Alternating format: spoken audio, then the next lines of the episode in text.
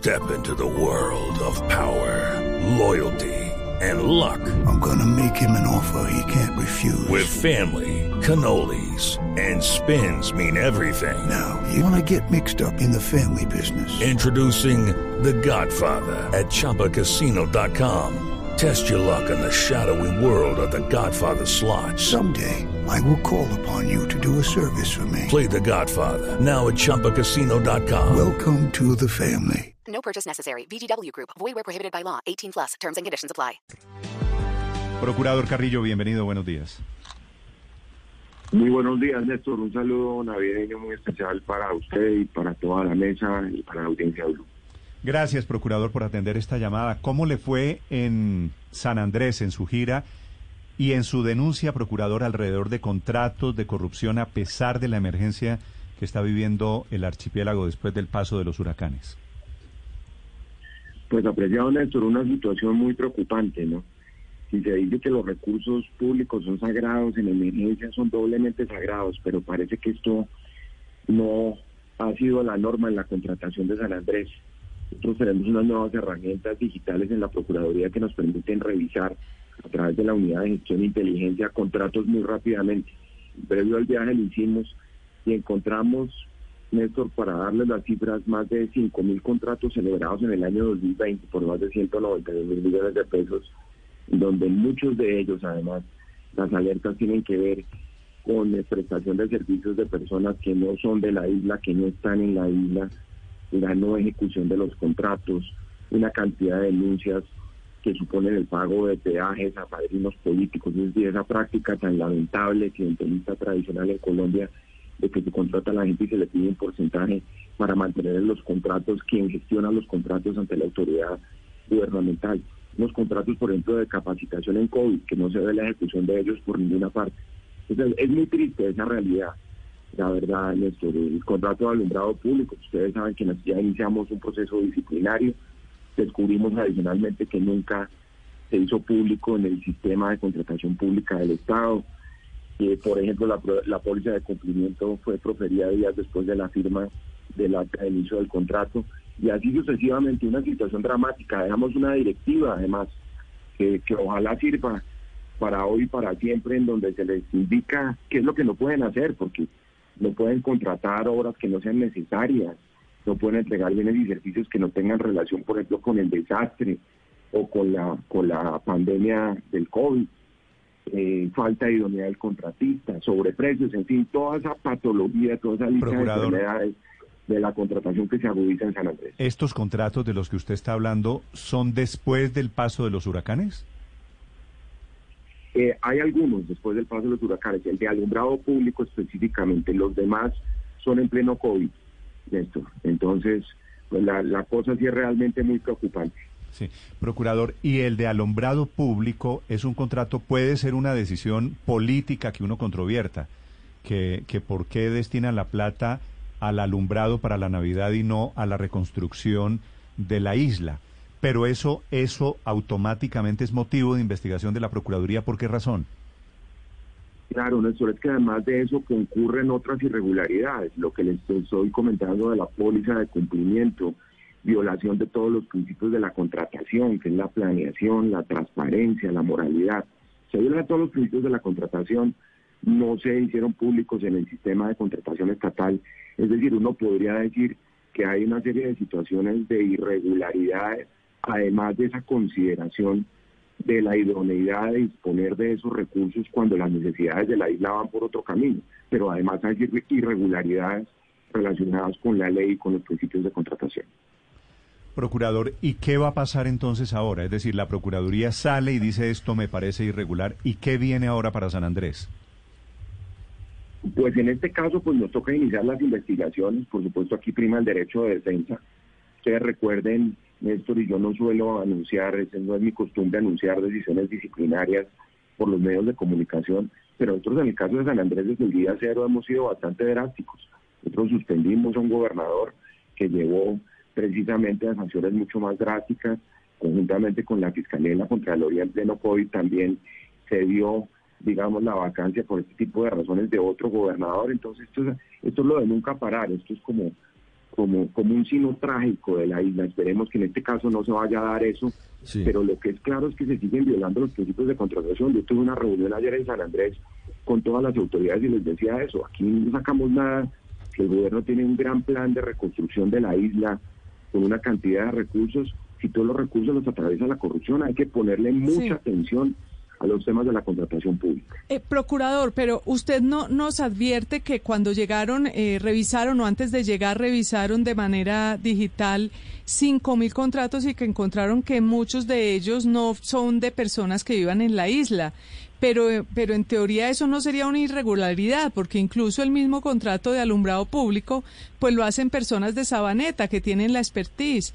Y me imagino que habrá también otros contratos de personas que viven en otras partes distintas de la isla y eso pues no, no indicaría un problema de, de corrupción. Eh, ¿tuen- ¿Tuvieron en cuenta esa consideración a la hora de, de- de plantear o de denunciar que, que habría corrupción allí?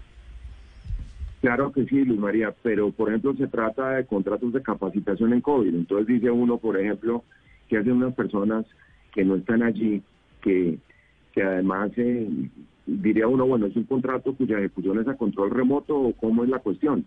Realmente es la, la coincidencia, la relación de causalidad entre el desastre, entre la tragedia y el bien que se presta, el servicio que se presta o el bien que se entrega. Pero todas las consideraciones son tenidas en cuenta. Por supuesto, hay casos de, personas, que no es el caso del del alumbrado público, que siente que viene de afuera, que obviamente eso tiene una crítica de fondo de inconveniencia para los habitantes de la isla, particularmente del, del pueblo raizal.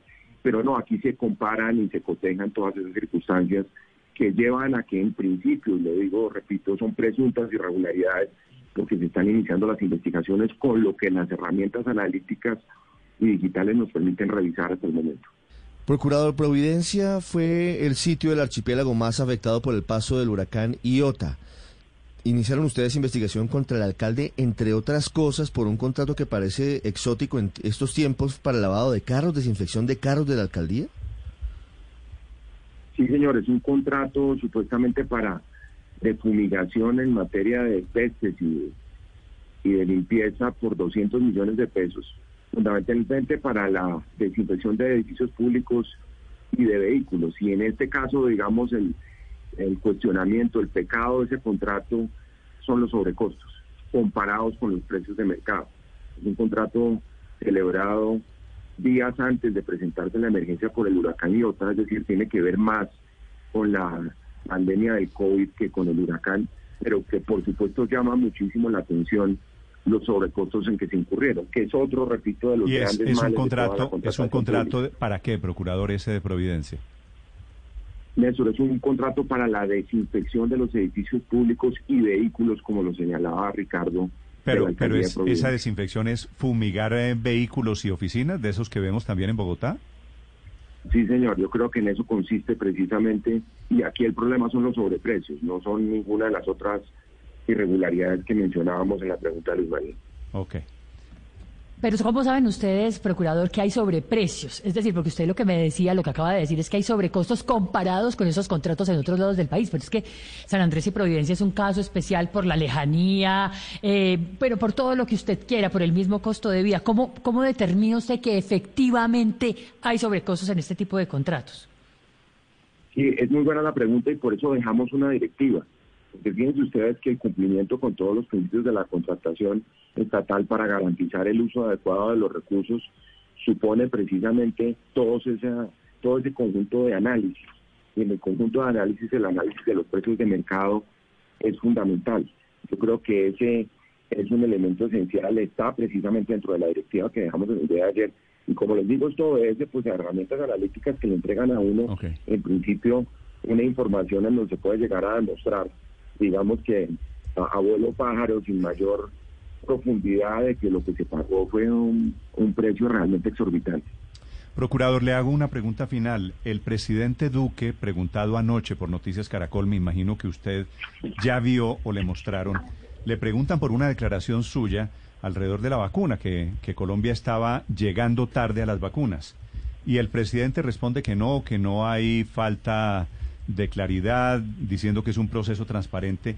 Y dice al final que él no está para responder sobre asuntos, conversaciones que tienen de telón de fondo, y aquí es donde le quiero preguntar su opinión, propósitos electorales. ¿Usted está, procurador, en algo electoral en este momento?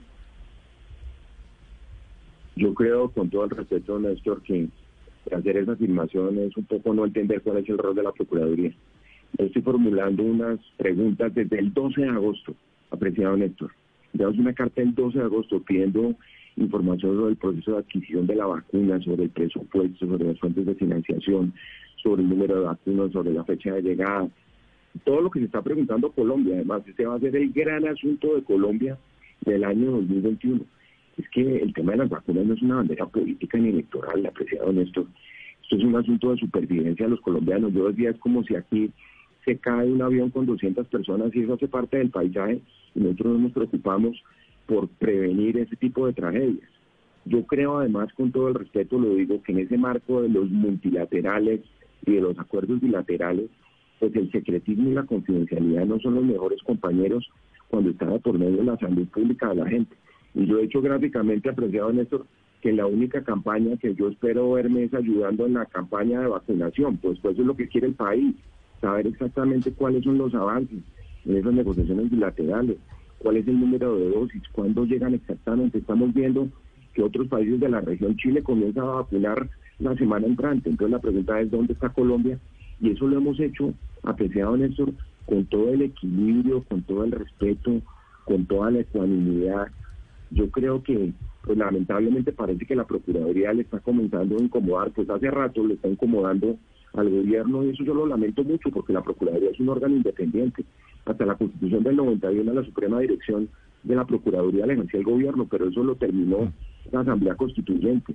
Entonces, pues nosotros no estamos diseñados, una institución que tiene 190 años, para hacer un comité de aplausos del Ejecutivo, hay que, por supuesto, celebrar las decisiones acertadas, pero nuestra labor, Néstor, y eso lo tiene que saber la gente, aquí no es defender al gobierno, ni al Estado siquiera.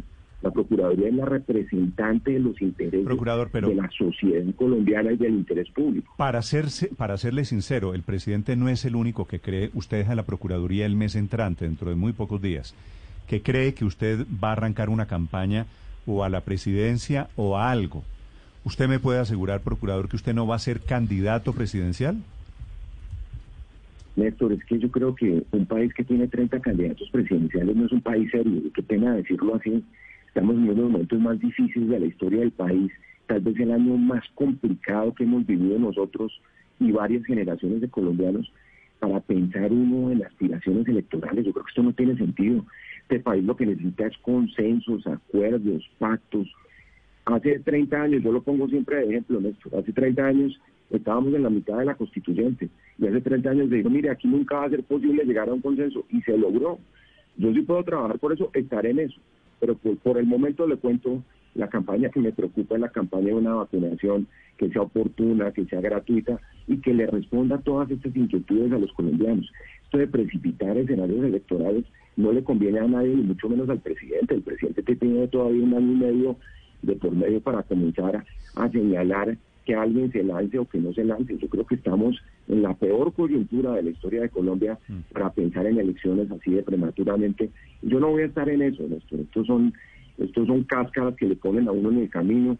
Yo creo que hemos hecho una procuraduría ecuánime. Yo no representé ningún partido político eh, en la procuraduría. Yo no tengo carné de ningún partido político. Ustedes saben, el único cargo de elección popular, porque estuve 18 años fuera del país, fue llegar a la constituyente hace 30 años representando el movimiento estudiantil.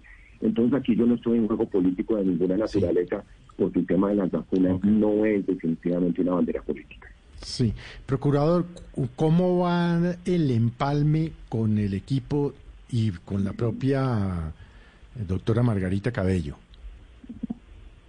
Eh, sí, señor, va, va muy bien, afortunadamente. Yo creo que ha habido mucho entendimiento, se ha entregado mucha información ya está terminando el empalme, ahí intervino, ustedes lo saben, que yo creo que fue una decisión muy acertada del equipo entrante de la Procuraduría, la Universidad del Rosario. Yo creo que se trata de mantener la continuidad de muchos procesos, por ejemplo, les cuento todo el proceso de digitalización de la Procuraduría, que nos deja ya más de 15 herramientas nuevas por mencionarles algo, precisamente la prevención de los riesgos contractuales, el enriquecimiento ilícito, el conflicto de interés. Tenemos una cantidad de herramientas de una institución completamente moderna. Todo eso tiene que seguir porque además eso es un proyecto que fue financiado con recursos del Banco Interamericano yo estoy seguro que aquí va a haber continuidad y estoy seguro que la doctora Margarita continuará con una procuraduría que tiene que ser independiente. Lo que, lo que le da valor agregado al Ministerio Público es su independencia frente al Estado y frente al gobierno. La frase del presidente es, yo creo, respondiendo a las inquietudes del procurador, yo creo que este no es un momento ni para oportunismo, ni para vanidades, ni mucho menos para tratar de aprovechar estas circunstancias con propósitos electorales. Gracias por su respuesta, señor procurador. No, con mucho gusto, Néstor. Yo creo que en una democracia, además, si algo caracteriza un régimen democrático y los líderes democráticos es eh, creer en el debate, en la deliberación. Aquí no caben los unanimismos, el pensamiento único. Yo creo que si hay algo que fortalece un Estado es su capacidad de recibir las críticas leales y constructivas, como lo ha hecho siempre esta Procuraduría, que nunca ha tenido sesgo político de ninguna naturaleza, ni nunca pretende ser utilizada para trampolín hacia otro tipo de aspiraciones. With Lucky Land slots, you can get lucky just about anywhere. This is your captain speaking. Uh, we've got clear runway and the weather's fine, but we're just going to circle up here a while and uh, get lucky. No, no, nothing like that. It's just these cash prizes add up quick. So I suggest you sit back, keep your tray table upright, and start getting lucky. Play for free at LuckyLandSlots.com. Are you feeling lucky? No purchase necessary. Void where prohibited by law. 18 plus terms and conditions apply. See website for details.